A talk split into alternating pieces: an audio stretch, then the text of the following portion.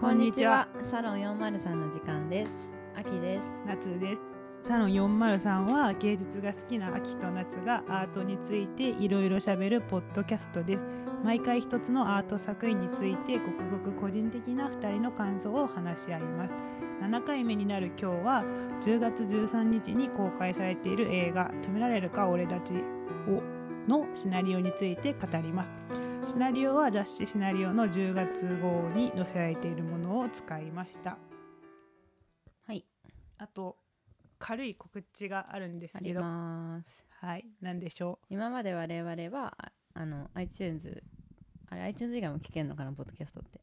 iTunes だ知らない。ポッドキャストっていう。ポッドキャストで Apple のポッドキャスト。アップルのポッドキャストで聞けてたんですけど、うんうん。あの、こ今は、あの、アポッドキャストみたいなアプリでヒマラヤっていうなんか中国発信のアプリがあるんですけどそれでも聞けるようになりました。そうそう、イエーイ。なんか友達にポッドキャストやってるとか言ってたら、うん、なんかみんななんか聞きたいって言うんですけど、うん。アップルじゃない人は聞けないので、うん、ちょっとなんかいろいろめんどくさいなんかどうどういうふうにうん。聞けばいいって聞かれたんですけど、まあ、ヒマラヤで聞けばいいんですね今後は。ね、。そうヒマラヤであのサロン403って検索したら出るのでうん。皆さんあのねフォローお願いします。よかったら聞いてください。ということで今回の話に戻るとはいあの、まあ、シナリオっていうのを今回扱うんですけど、はい。もうアキさんはシナリオを読んでみたこととかありません。ん 私はもう知りも シナリオっていう雑誌があるとかなんかね このやる前にシナリオシナリオって何のことかよく分かってないからシナリオを読むって言われた時何かなって思った。そう私は結構シナリオ好きで、なんか昔から読んでて読んで素たんですけど敵ですねいやいやなんかうん。映画とか作りたいと思ってたから、作りまししょう。そういつか？でシナリオも書いてください。シナリオそうはいまあね。そうシナリオ韓国でも読んでたし日本でも読んだんだ。読んでたんですけど、まあ、楽しいですよね、まあ、今回のやつが楽しいかどうかは ちょっとあれなんだけど、まあ好みによるよね普段は楽しいですどうなんかどうでしたか？シナリオ読んでみて、えなんか初めてうん、読んだんですよ。そのやっぱ映画の？脚うん本うん。として読まれてるものってなんか我々はえーできた映画しか見ないからその前段階の脚本をにを手にすることってなかったんですごい。こんな風になんか映画を作ってるんだなっていうのが分かって面白かったですね。よかったですね。よかったですそうシナリオって脚本ですよね基本は、脚本かなと思います。そう。でもなんていうかな。だからその基本シナリオってその映画を作るための道道具みたいなそういうなんていうかな。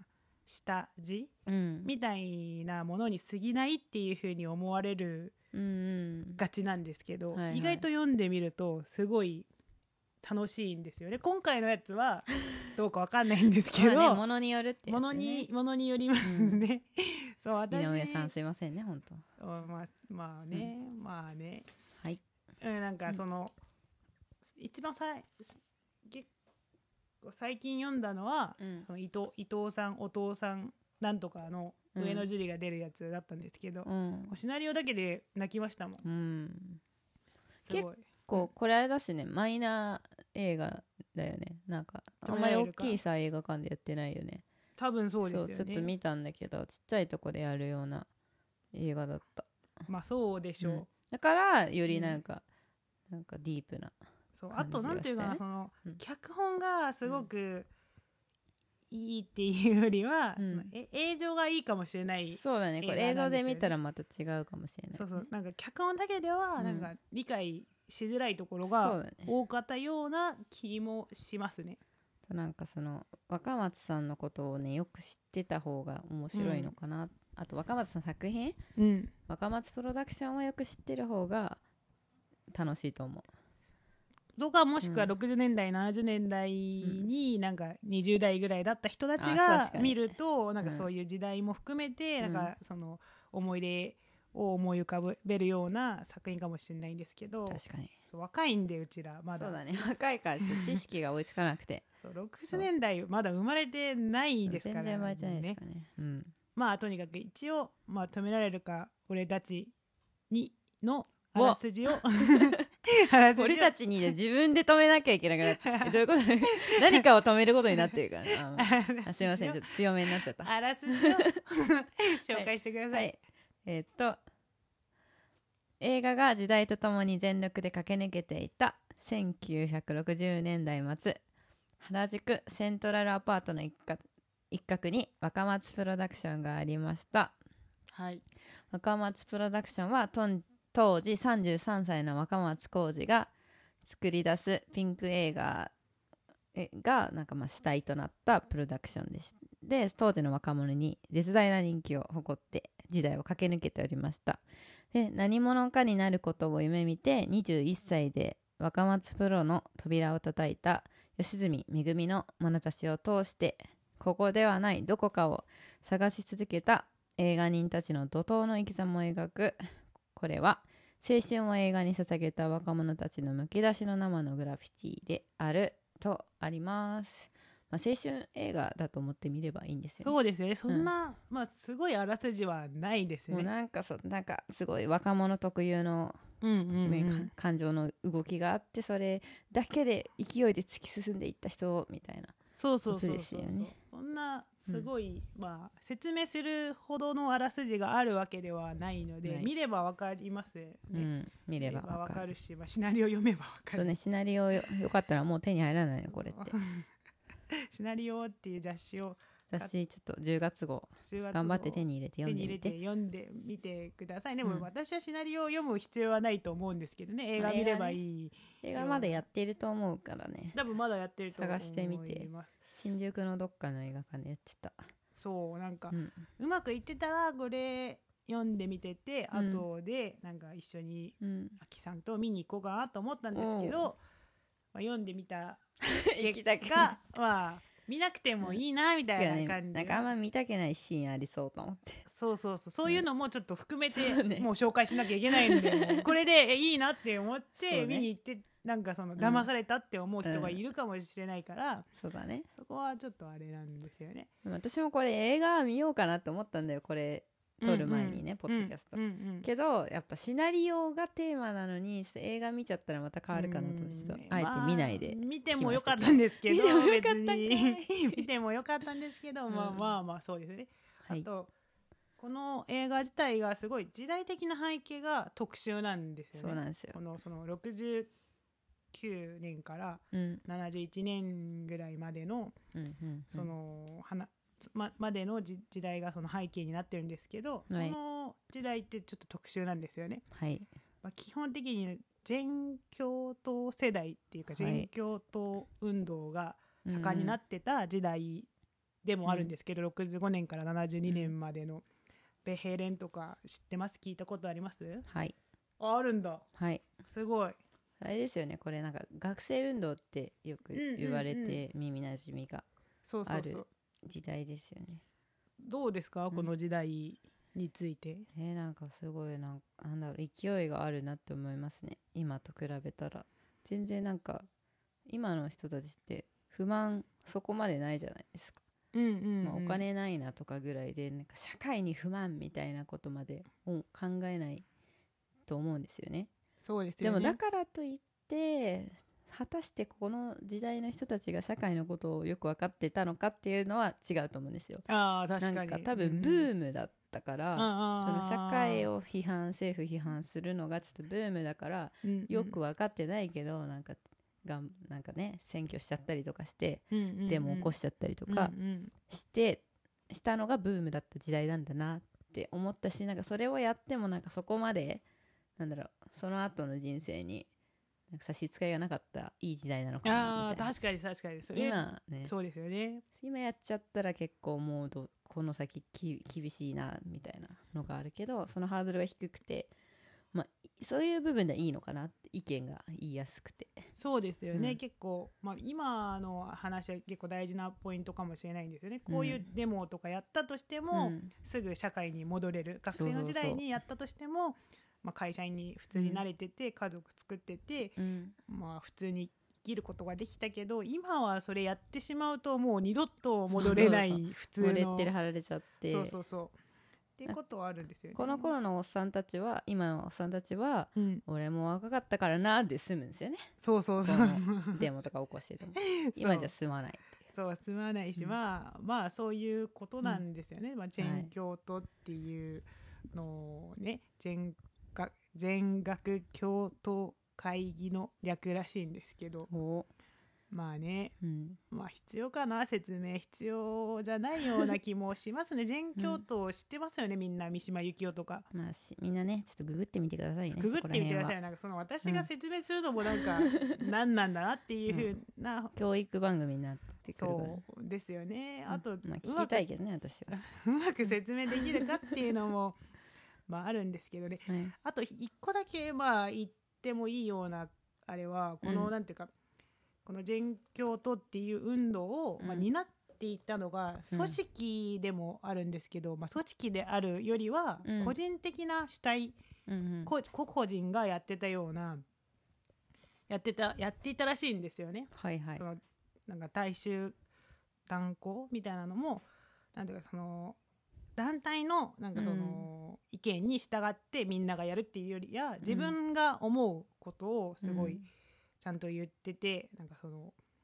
言っててまあデモに参加するとかのうん。ことがあっててすごい個人個人的な主体が大事にされてた時代だとも言えるんですよね。個人の意見がすごく強く言えるような。うん。まあ今とはちょっとそれ結構違うところなのかもしれないんですけど。確かに。今って個人の意見って意外となんか言えない言わないんじゃない？まあツイッターでは言ってるかもしれないけど。言わないしなんか誰かが何々さんが言ってたけどみたいな言いそ方をしがち。RT してるし。そうそうそうそう。全然なんか引用してきて、あほらこの人もこう言ってますよみたいな。そうそうそう。私がどうじゃなくてなんか誰が誰々が何が言ってて世間がこう思ってるからみたいなうんうん。攻め方をしがちですよね、うんなんかツイッターとか特にそれで結構ここに出てる、まあうん。この映画っていうかシナリオに出てる人たちが、すごい自分の人生をどういうん。生きていこうかみたいな自分の何をするかみたいなのをうん。結構大事にしてるんですけど、うん。それがすごくそのこの時代のなんていうか雰囲気とあ相まってるっていうかなんか重なってるところなのかなとかその監督若松監督がうんその恵みとかにいなんか聞くじゃないですかなんかすごい。何に反発そうだね。何か何を壊したいのか？みたいな。ね。うん。で私はこれが壊したいみたいうん。なみたいなまあことを言うんですけどそれって結構今の時代だと意外となんか結構大きこここここのシナリオの中で出てるような、例えば政治みたいなうん。結構大きなあれを壊したい人が多いんですよね今のなん。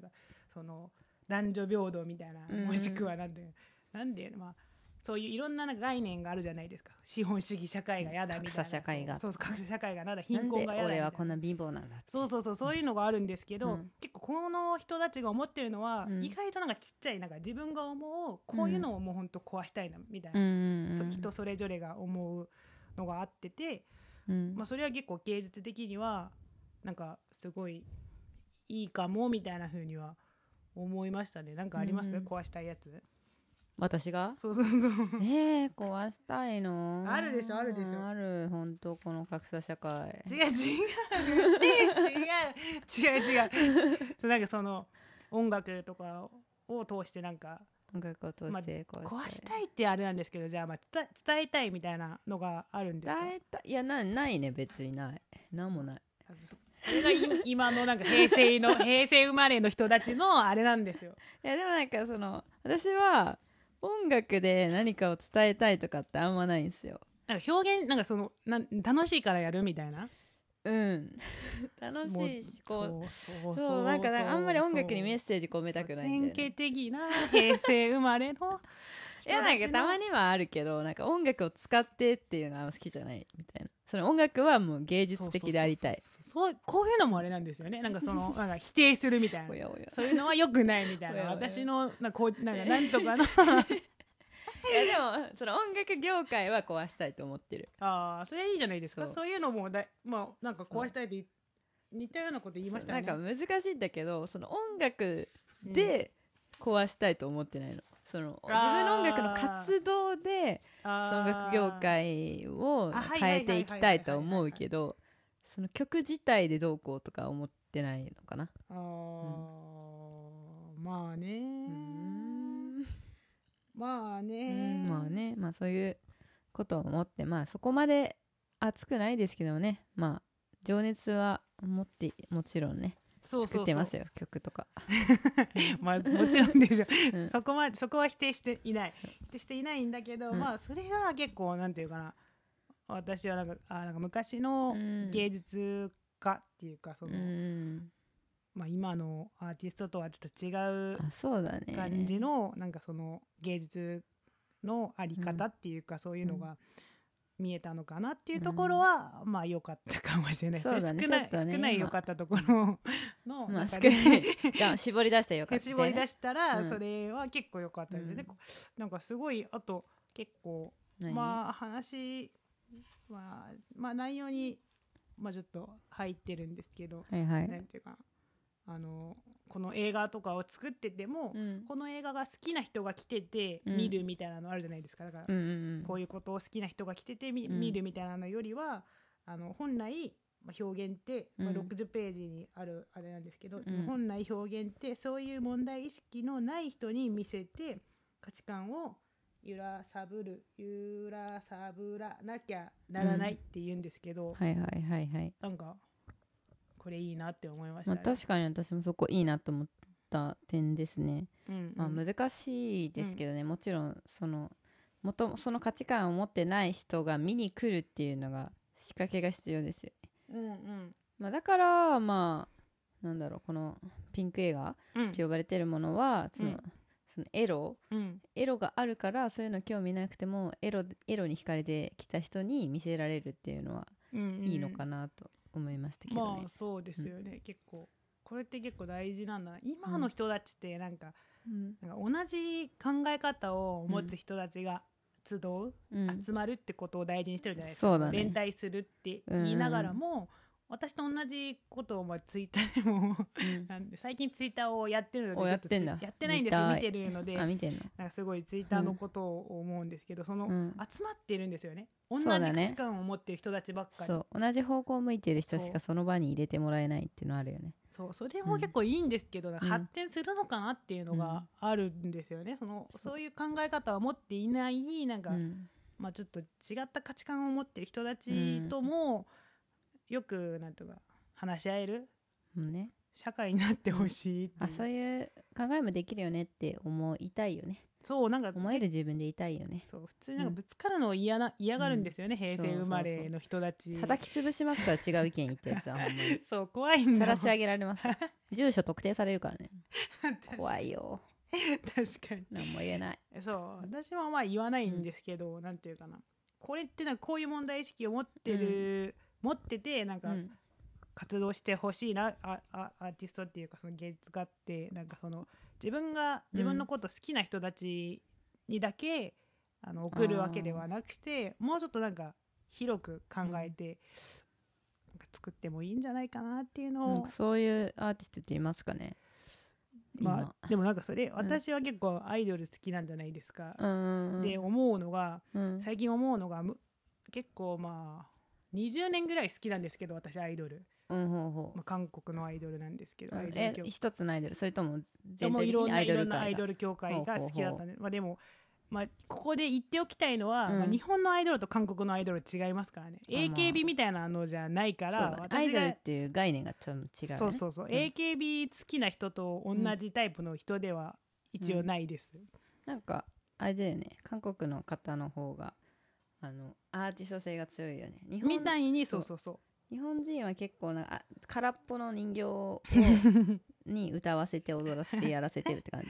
まあちょっと違うところがありますよね。まあ言えないんですけど、まあとにかくそれで言いたいのは、うん。昔は結構アイドルの音楽だとしても、うん。なんていうかその、まあ、アイドル好きなファンの人たちも、うん。人たちにも人たちもまあそれ好きだったんですけど、一般の大衆もうん大衆に対してもそのなんていうか歌を届けるみたいなのあったんですよね。だからうんうその、ん。ブームブームっていうかなんかすごく人気になってたら、もううん。大衆全体が、まあ、その歌を聴けるみたいなそうね。みたいな感じで聴けるみたいな、最近のアイドルってなんかすごいもう自分が好きな自分のことを好きにしてくれるファンの人たちあにだけ届けるような音楽やってるし、すごいなんていうかへへへへ閉鎖的？閉鎖的な、その環境になってるんですよね意外と。まあ好きなら聞いてほしいし、まあ、嫌いなら聞かなきゃいいじゃんみたいな。そうなんかすごいなうん。その、あのこライブとか行ってても、うん。その本当にそのファンクラブに入ってない人たちはうん。来てほしくないみたいな感じで、その。えーもっと見つけようってこと？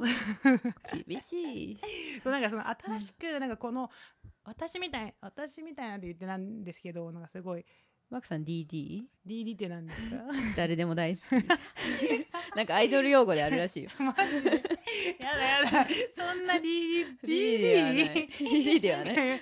おかしいな。DD かもしれないんですけど、うん。なんていうかその音楽聴いてて、うん。あのパフォーマンス見ててあいいなと思ってライブ行っても、なんていうかすごいなんていうかなすごい排除されるようなああれがあるんでなんかすごいちょっとなんかこんな社会になっていくのかなと思ったんですよね。そのライトに好きだとちょっとなんかミーファー層はちょっと排除されるってこと？昔から応援してる人はいいけどそうな。んていうかかな、うん。それが昔だから最近、うん。なんかうん昔からじゃなくてもいいんですけど、うんうん。入ったとしてたらもうこの人たちしか好きじゃないみたいな風になってほしいみたいな。DD は許されないのね 知らんけど。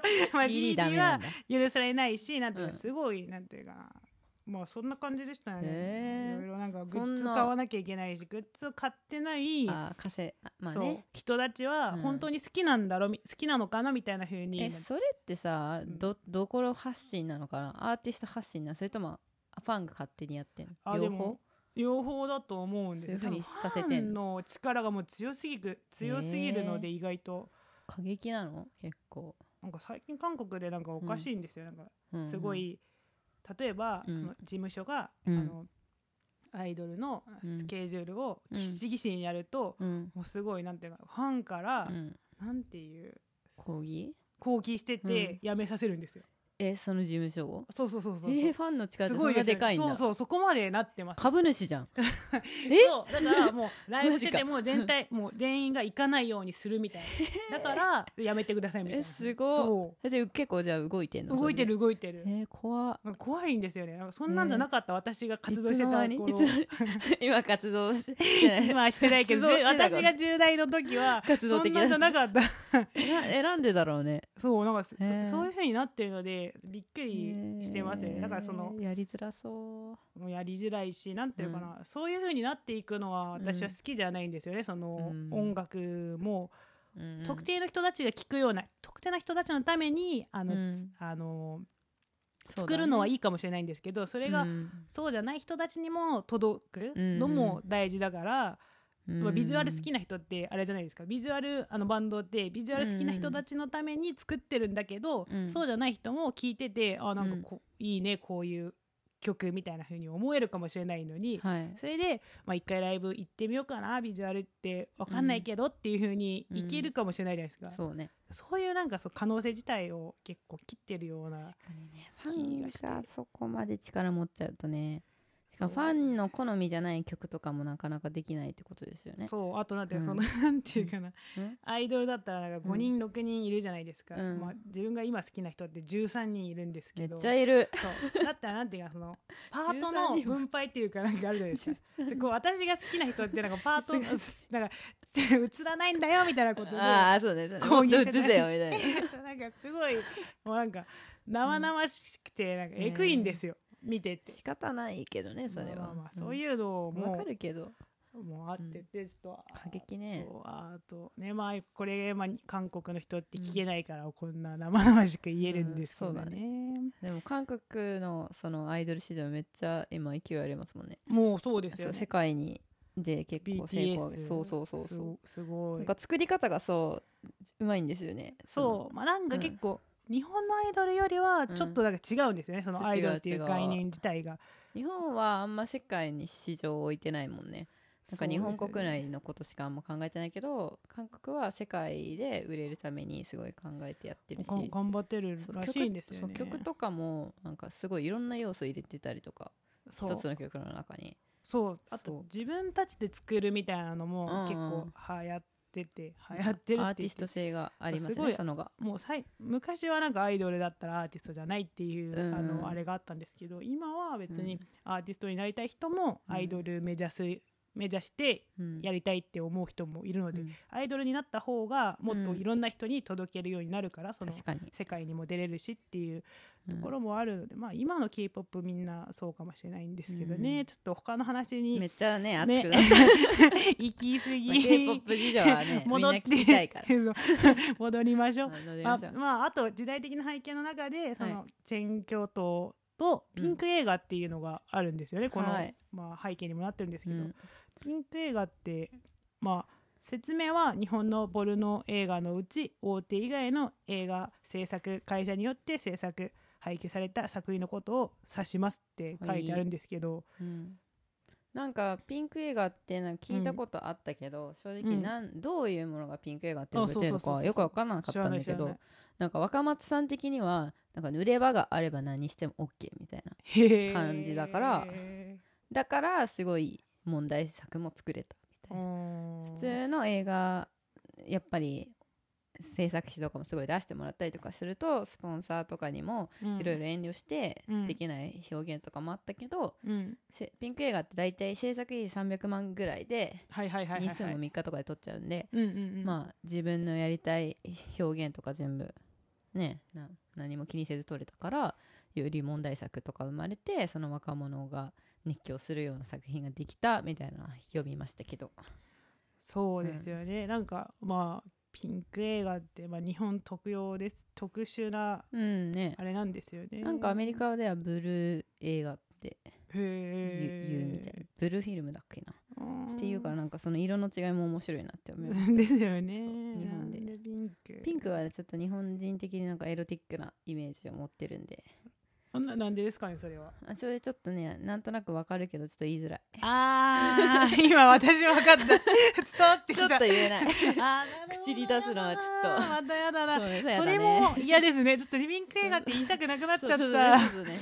あれなんかピンク映画さうん。私東京に来た時に、うん。あの池袋最初池袋の方に住んでたんですよ。はいはい。でなんか東武東上線乗ってたんですけどうん。東武東上線池袋からうん。発車して見ると、窓からあのねシネロマン池袋っていうそのピンク映画を放映してる映画館あって、はいはいはい。で今はもうないんだけど、うん。前はもうめっちゃでっかいポスターの すもうおっぱいポロリしてるやつ 貼ってあって嘘だろって思ったことある まあえーみたいな、まあね。何あれみたいな、まあね。東京すげえみたいな。でも今もね多分規制が激しいのがめっちゃちっちゃいね。ポスターが貼っていやまあそれはちょっとそうしてほしい。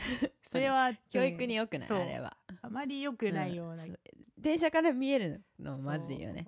いやまあどうですかね、まあ、そう芸術の中の一つだと一部分だと思いたいところもあるんですけど、やめてほしいですね、でもなんかピンク映ピンク映画出身の監うん督結構いるんですよね、うん、なんか登竜門とされててピンク映画でどんどんなんか実績出してって普通のメジャーな映画も撮れるようになったりとかしてる人もいるらしいですよ、まあ、この若松さんもそうですよね。この中にそう。そうそう出る人もすごい。なんかまあねそのピンク映画って需要もあるし、うん。安く撮るからうん。その映画の撮り方勉強したりとかにはちょうどいいんですかね。うん、まあいいかもしれないですね。ん。結構なんていうかな、でも、うーんと、この、まあ、さっきちょっと、あの、ポッドキャスト撮る前に、うん。アキさんと喋ったんですけど、んなん。かなんかこの中ではうん。あまりそこまでは出ないんですけど、なんかうん。グロテスクなところあるじゃないですか、日本。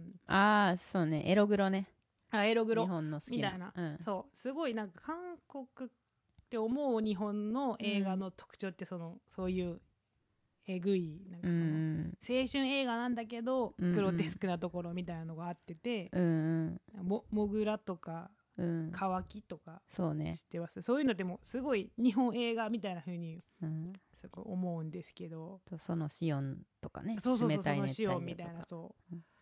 どうですかね？それってでもピンク映画っぽいぽいです。そうだね。なんか空気感がもうピンク映画って感じするよね。なんか乾きとかはさ結構なんかポップに仕上げあそうそうそう。で音楽とかでしてるけどやっぱなんかピンク映画から来てる感じはすごいすそうそうそう。するなって。ピンク映画でまあ日本の映画のすごい大事な一部分になってるってことはうん。分かりますね、なんだろうなんかピンク映画の感じってすごいなんか品があんまないよなって思う。そのエロにエロがなんか品を感じない？そのやっぱもちろんピンク、ク映画ってさそのだその見る人がさ興奮するようにうんっていうのもあるからその品とか言ってないだろうけどなんか結構海外のその濡れ場のシーンとかっうんてうん。なんか結構品を感じたりするんですよ。うんはいはいはいはい。けどなんか日本のそういう濡れ場はもうジメジメしてなんかほんとちょっと目を背けたくなるような 感じは強いかも、ポルノみたいになってるところがあポルノ感が強い。りますよねまあね、よりね自分のに近いその日本人が演じてるからその現実味を帯びちゃってなんかそういう風に見えるのかもしれないけどね、まあねあそうんまりカラッとししてないよね。そうですね、まあなんかあまり私は好きでは、まあ、乾きとかモグラとかは好きだったんです。好きではないけどまあ、うん。まあ良かったと思うんですけど、うん。ねまあピンク映画自体はポルノピンク映画見るんだったら私ポルノ見た方がいいんじゃないっていう思うタイプなんで。中途半端にそんないるみたいな。まあでもポルノに飽きちゃった人とかもね。ポルノにうん飽きる人、飽きるのかな飽きないようんな気がする。だってそのもっとストーリー性をよりストーリ見たいみたいとか。興奮したいだけでしょ別に。だからそのストーリーも追ってから興奮もありえポルノもそんなありますよストーリーあるんだ知らんけど。ポルノあんま詳しくないから。ストーリーあんのかな？あるある。何を言ってるんですえポルノ映画ってこと？ポルノ A AV かな？あ AV えも AV そう。んう。ででもまあね AV もねジャンルが広いからね。あ広広いですよね。難しいけどね。まあでもそういうなんかまあどうですかね。でもどうですかね。まあ道徳的にはそ道徳的倫理的にはまあポルノもピンク映画も AV もちょっと全部良くはないと思うんですけどね。まああった方がいいっていう人もいるじゃないですかそういう。まあ過激な方が人は喜ぶんで、うん。よりね簡単に刺激がうん。もらえるから、うん。受けら受けやすいですよね。暴力とかそういう描写があった方が。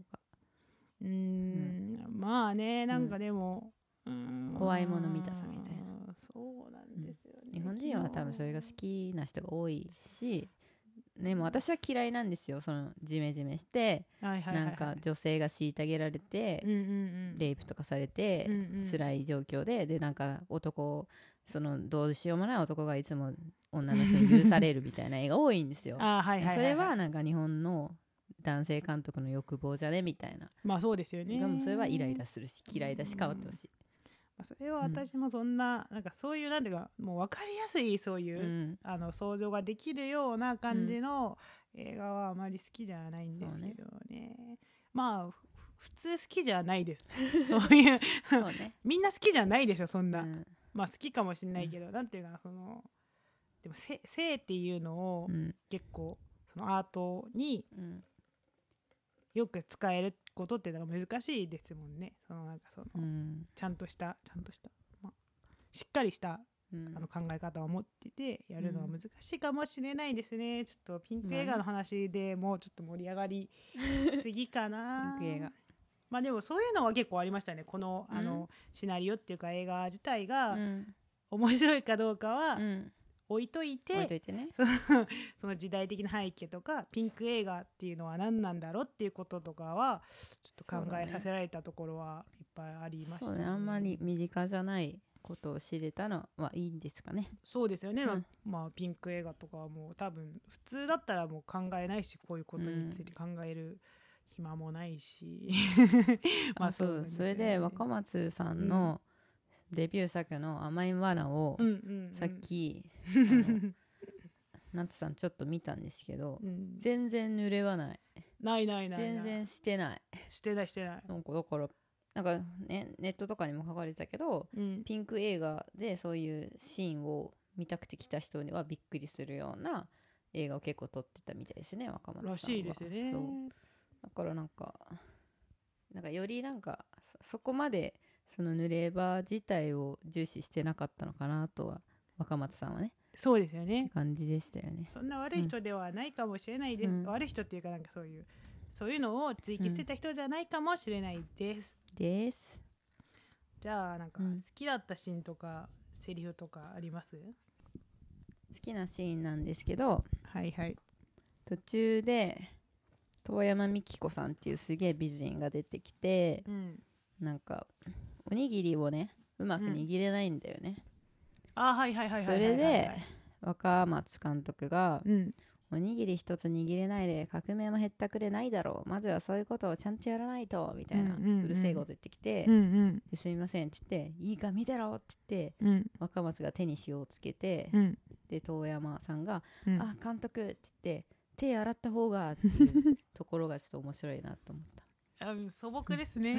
若松監督絶対手汚いしめちゃめちゃ菌ついてると思うから。あー確かに。いや本当私もこれ汚ねって思ったから 富山さんが手洗った方がって言ったのすごいわかるし なんかそのなんだろうなんかその遠山さん若いからうんなんかその若松さんにそういう手洗った方がとか言えちゃうんだなみたいなのとかその時代のギャップとかもここに出てて面白いなって思ったからここはいいかなって思いましたけど。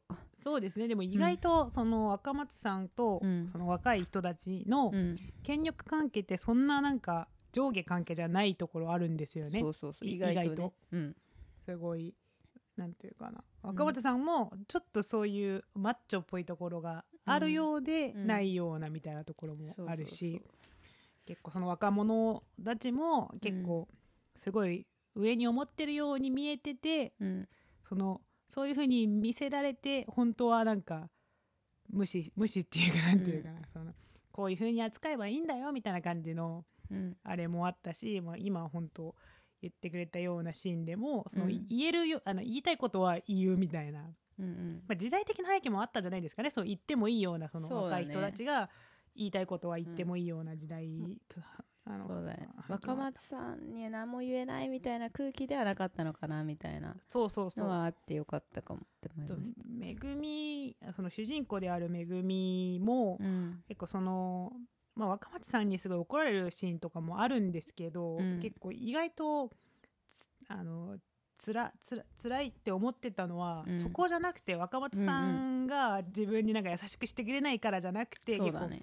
自分の才能があんまないからどうしようみたいなところで悩んでたので、うん。その今の時代に時代だと思うとむしろなんていうかな才能持ってるんだけどそのうん権力の上の人たちが認めてくれないとか、そういうところで結構なんていうかな、まあね。むしろ悩んでるんですけど、それが意外だなっていうその時代はむしろそういうところはなくて、うん。才能があってたらうん。その言えるし自分のうん。なんて夢を、なんていうかな。その夢をには追求できるみたいな。ようなうん。時代だったのかなっていうのはありますね。夏さんの好きだったシーンあります？シオンはさっき言ったあれ何を壊したいのかみたいあなあそれ以外は？はとその 2つ言って壊したいのとそのなんていうか問題意識を持ってない人たちにうん言うみたいなのあ確かにねそこいいよね。もあったし、うんなんていうのあとなんか大島さんっていう人たちがだってその若松さん若松監督と喋ってる時に、なんかそのいつもその若若ちゃんと話すといつも原点に戻った気にさせられるんだよねみたいなことを言ったのも、うん。うん。結構なんというかな最近思ったのがうん。すごい本当にすごくすごくすごく真剣にうん。悩んでた人は悩んでた結果のうん。答えってうん。正論の場合が多いなって思っててだから正論なんだっていうことを思っててそう。っていうのはつまりそういうなんかなんだかんだって言っててもうん。一番大事なところってやっぱ原点にあるんですよね。はいはいはっていいうところを最近思ってたので、うん。あやっぱ分かってるなみたいな気持ちが若松さんが。分かってるなって思って、好結構若松さん好きじゃん。き。まあどうですかね、まあ、嫌い嫌い、まあ、ピンク映画自体が好きじゃないだけで、別にあれなんですけど、うん。なんていうかその私的には結構このうん。60年代の人たち、70年代の人たちのうん。その問題意識だったりうん。のがもっとなんか共感するところはありますね。私もうん。平成生まれの人たちとのギャップが本当すごいんでなんかうんうん。もう理解できないんですよそのその人たち。うん。隣に座ってる。はいはい。みたいな。え？そう。わかんないですよね。平成。の平成生まれ。たちのなんていうかなすごいなんか自己中みたいな感じの自己中？なんかあるしディスられてる。違う。違う。違うそれじゃなくてなんていうかな。なんかわかんないですね。こういうなんていうかちょっと何を壊したいのみたいなこともそうだし、その問題意識のこともそうだしこの限定の話もそうだし、うん。もうちょっとなんか今の人たちとは違うなんか考え方を持ってるんですね。どっちがいいか悪いかはそうですね。まあ置いといて、うん。まあどっちがいいか悪いかはないんですけどそもそも、でも私はそっちの方にもっと共感するタイプなので、はいはいはい。なのでね壊したいんですよね自分も。いろんなこと。をそうね。結構野心家なんですね。そう野心家かもしれない。だって拷問したいんだもん。あーそれ一応また別ですよ。壊したいはそれ違うよ。いやでもだからなんていうか、その例えばそういう、いうん。あもう拷問でいいかもしれない、なんかその嫌いいかもしれないじゃないよ。怖いよもなんかその好きじゃないことがあったとしたら、まあ、うん。距離取ろうぐらいでなんかするかもしれないんですけど、う、うん、壊したいんですよその人たちを、あ確かに。より強いよね。そうそう。なんかなんとうん。かその、拷問したい。うん。確かに執念が強いよね。まあね。確かに。ちょっと古臭い考え方なんですけどね 本当は。ちょっともうちょっとなんか執着心が強いよねそうなんかよくはないと思うんですけどね、いやまあよくものを考えてしまう人のね特有の、まあふまあふ古い考え方です。古い考え方ででもまあ70年代で、うん。そのこのおっさんたちと実際会っても私多分合わないし、まあね絶対話合わない。絶対合わないから、うなんかねまあ意味はないんですけど、あとねうん。もう一個私は、うん。なんか新井さんとめぐみが喋っててうん。俺監督ってインテリがなるもんだと思ってたけどうん。若松さん本も読んでないしうん。映画も見てない。なのに監督やってる。あの人見てたら映画は誰でも俺でも撮れるんじゃないかって思えた。うんただ3年我慢できるかどうかだよみたいなこと言ってて、うんうんうんなんかすごいなんだろうその映画を撮るのが別にめちゃめちゃ頭よいいとかそうそうそうそうどっか行ってたとか、スクール行ってたとかじゃなくてもできるはいはいんだっていうのを若松さんがねうんうん。見せてたっていうのはすごい希望が持てるかなって 思いましたけど。作りたいですか？いや。私なんでは別に希望を持ってる？そこで。私が別にその映画撮りたいとかじゃないけどなんかそういうなんか熱量しかない若者が見てかっこいいって思えたのはそういう点も多いのかなって。そうですね。そういうところに惹かれてるかもしそうそう。惹かれていたかもしれないですよね、うん。まあでもそれってなんか裏を返すとさうん。やっぱ才能じゃないですか。めちゃくちゃ才能あるってことなんですよそう。むしろそれが。そうなんですよ。なんかどこどこ行って、うん。映画も勉強、うん。映画も見て研究してうん。研究してやるっていうのは、うん。まあなかなかできることではないけど努力すればできるかもしれないけど、若松流なのってその若松さんしかできないことだとそう。思うなってもう思えるけどでもけどまあ新井さんはそれで頑張れたからよかったなって、まあよかったですねそんな深く考えなくてよそうかったね。です深く考える そうね。まあ理解できなかったシーンとか、嫌いだったシーンとかはあります？あまあね。私的にそのフェミニストなんでね。あの 女性軽視が見られる部分はもちろん腹立つんですけど、うんあとなんかなんかお前男か女かみたいなこと記者に言われて女だよって言ったらブスは引っ込んでろみたいな。何がブスじゃと思ってムカついたりとかあと、なんかその映画を作るのにうん。足立さんが言ってたんですけどめぐみもなまあ女捨てなきゃ若松プロの助監督なんて務まらないのはわかるけどもう少しさみたいなうん。ことを言うのがあってなんか女捨てるっていう言葉も私嫌いだし。そうですよね。なんかなんかここで女捨てるっていうのがどういう意味なのかはよくうん。まあわかんないんだけどそうですよね。男と同じようにやらないとうん。映画界で生き残れないみたいなそうん。の男性ベースうんなとうん。世界もちょっと嫌かなってそうですよね。まあ若松プロがそういうプロだから仕方ないんですけど、まあね。まあ基本的には、うん。私はね基本的にはこの映画自体全部理解できないで。す もうねまるっと。そうなんかん。普通に多分見ない、その映画館にあったとしても、一番う。あれなんだよな、一番私嫌なのはあれだよ。うん、あの放尿シーンが一番嫌。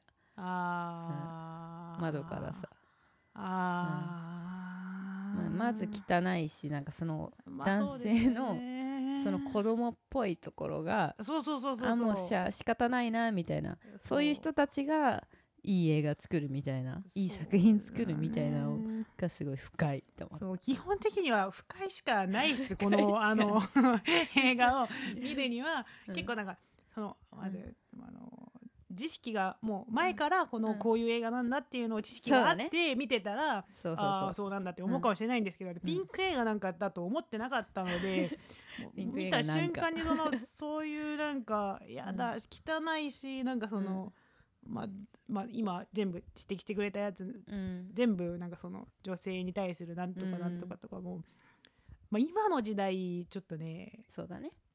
時代には合ってないね。深いしかない 感じの、そう。今の若い子たちが見てもねっていうのはありますけど。そうこれを見ててなんか普通に、なんていうかなあのー何の問題意識も感じない不快を感じないってことが、うん。あの問題ですからね、そうだね。本それは問題持った方がね喜ばしいことかと当はそうでも思います。なんかそのシナリオ表っていうのがついてるんですけど、このシナリオの後ろに、吉田さんの。吉田さん、うん。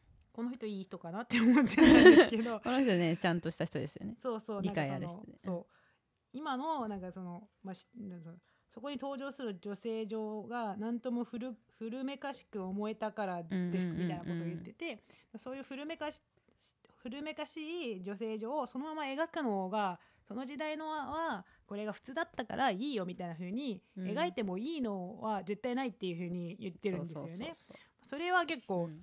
まあ、こういう風に指摘してくれるんだったら、まあ、この映画もいいかもみたいな。不快しかなかったけど、その最後に このシナリオ用をそうね読んでて、うん。あでもちょっと工夫したんだなみたいな、うん。このあの脚本家もそうだし、監督もそうだしそのそういったちょっとあれだった時代を、今の時代に映画に作るためにちょっとどうすればいいんだろうっていうことを、まあ、工夫した結果この映画に仕上がったとしたらまあいいかもしれないなっていう。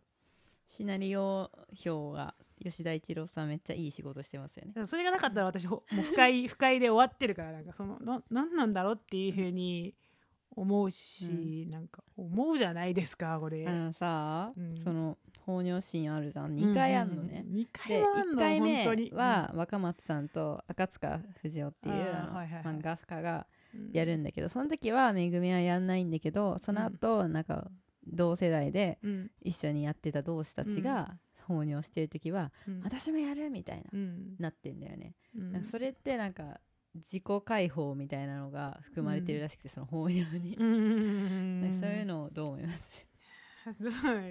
聞く？私に意見を聞くの。で自分の意見言うんめぐみはその同志たちがその放尿をしてるので、なんかだから今までその若松さんたちを遠くで見てた一緒に見てたはずの同期が先を行ってしまうみたいなちょっと焦りの気持ちもあって私もみたいに言ったらしいんですけどうん。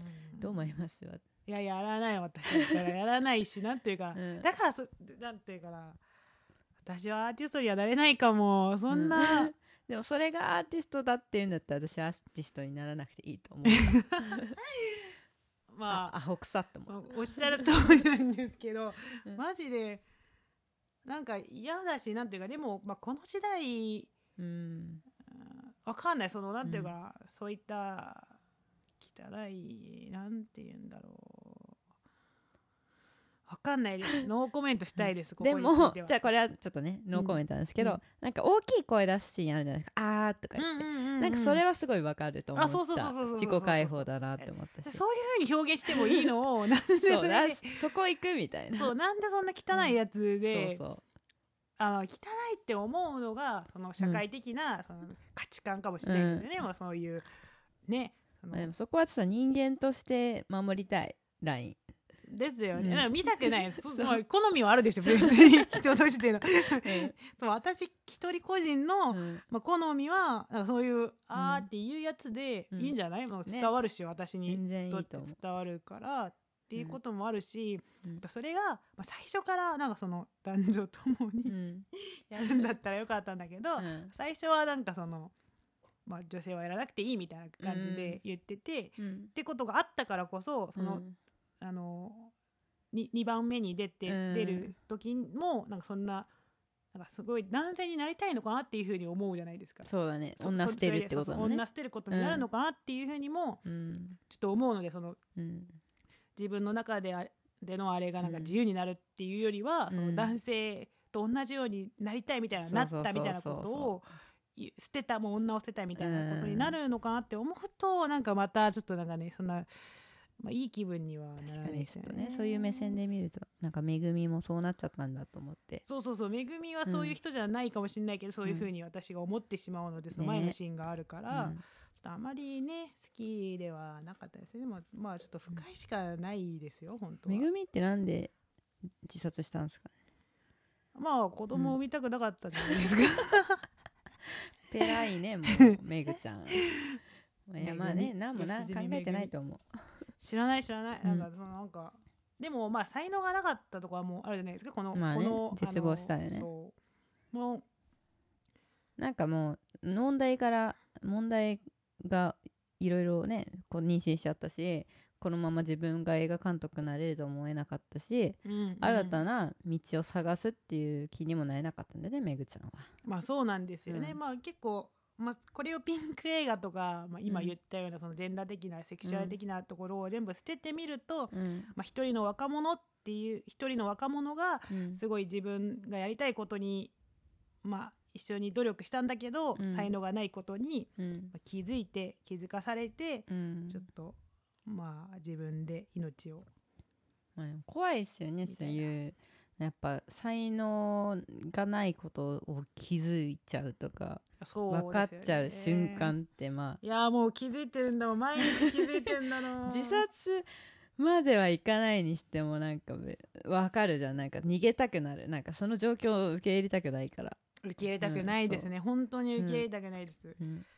だって、ね。なんかそのこの前のうん。ポッドキャストの録音の時に、うん。あのアキさんからうん、「カエルの歌の 」あそうそうそう。あのポッドキャスト録音終わってからなんかね 夏さんがね、うん。作曲したいって言うからそうそうそうそう。iPhone に入ってる GarageBand っていうアプリでうんうんちょっといろいろ作曲、作曲とかあ GarageBand の使い方を教えてたんですよ。そう。それでうん。カエルの歌を なんかまあ作っててて、うん。その GarageBand で、うん。それを、まあ、次会う時まうん。でちょっとなんか、もうちょっとなんうん。かアレンジしてみてくださいって言ってうて、ん。なんかやってみたんですけど、うん。もう本当何やっててもおかしいんだもん。って思って もう才能ないんだななんか音楽なんか私にはできないって。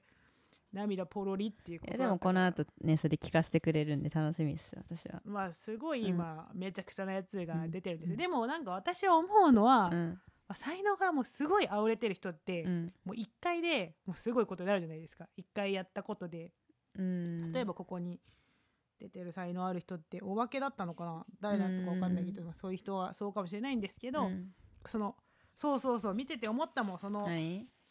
何者に出てたその？の人？ケンジ？違うケンジじゃない。何者？名どれどれどれ？何系？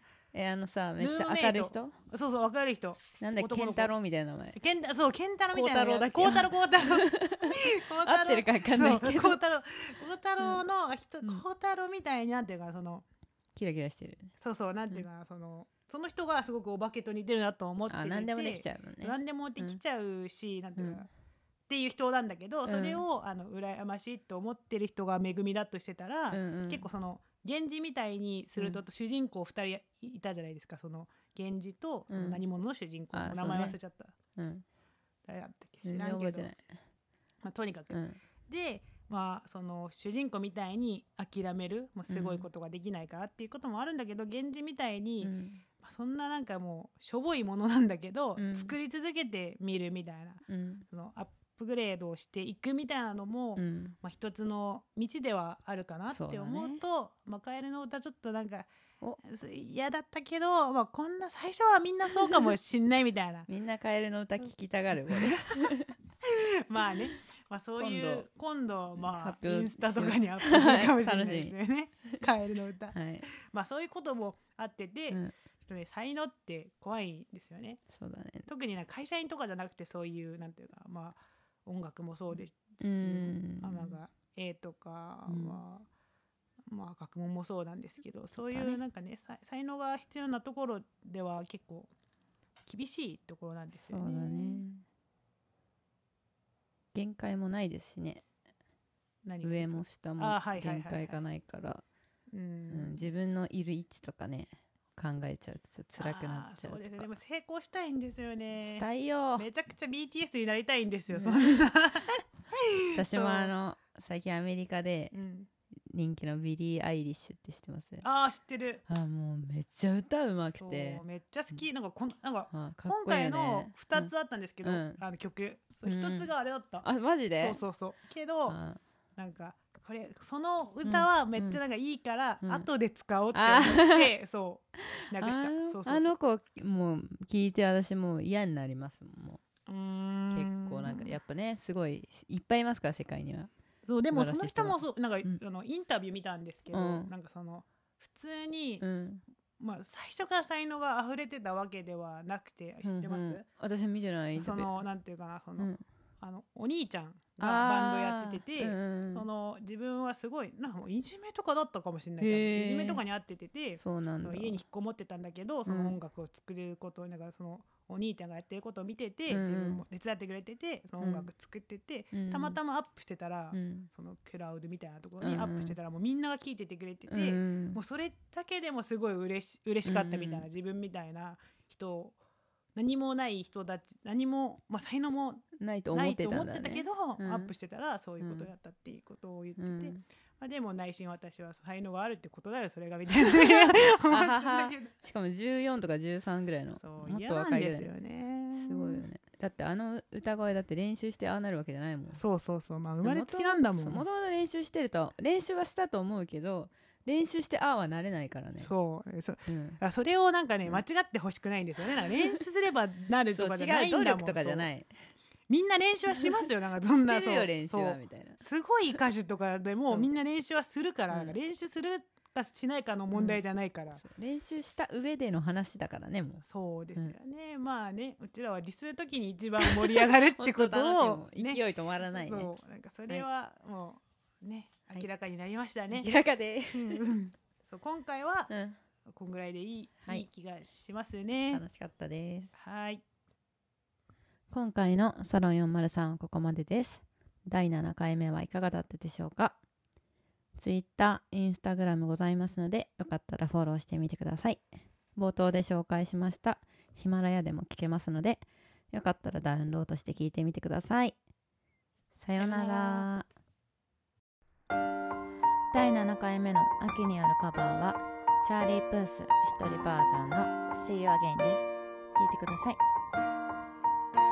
It's been a long day without you, my friend. And I tell you all about it when I see you again. Like I'm alone.